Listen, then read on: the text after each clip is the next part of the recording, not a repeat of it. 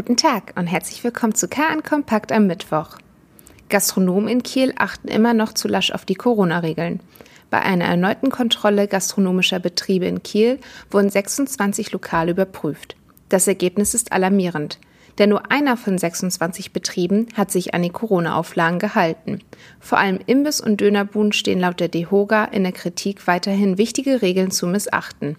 Das Kieler Ordnungsamt dementiert diese Aussage und stellt klar, dass bei den Kontrollen keine Unterscheidung zwischen Restaurants oder Imbissen gemacht wird.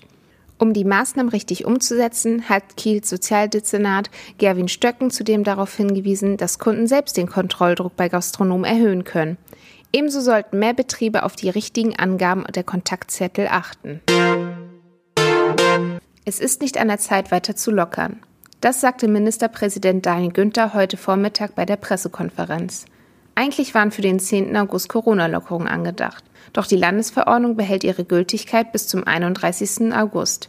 Durch das aktuelle Infektionsgeschehen in Schleswig-Holstein bleiben weiterhin Hygiene- und Abstandregeln sowie die Kontaktbeschränkungen bestehen. Des Weiteren wurde heute Morgen über die Schutzmaßnahmen in Schulen in Schleswig-Holstein entschieden. Trotz der Corona-Krise wird es so viel Präsenzunterricht wie möglich geben und in den ersten zwei Wochen werden in Schulgebäuden sowie während des Unterrichts Masken empfohlen. Ein Traditionsgeschäft verabschiedet sich zum Jahresende. Möbelhaus Dela wird seine Türen schließen. Das Geschäftshaus, das seit 1894 in der Eggerstedtstraße beheimatet ist, hat keine andere Wahl, da der Vermieter den Vertrag fristgerecht gekündigt hat und die Immobilie anderweitig nutzen möchte. Trotz Lockdown spricht Geschäftsführer Dirk Willmann von einem überdurchschnittlichen Geschäft.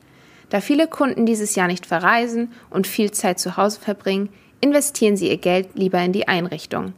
Gerne möchte Willmann an einem anderen Standort in Kiel ein neues Geschäft eröffnen.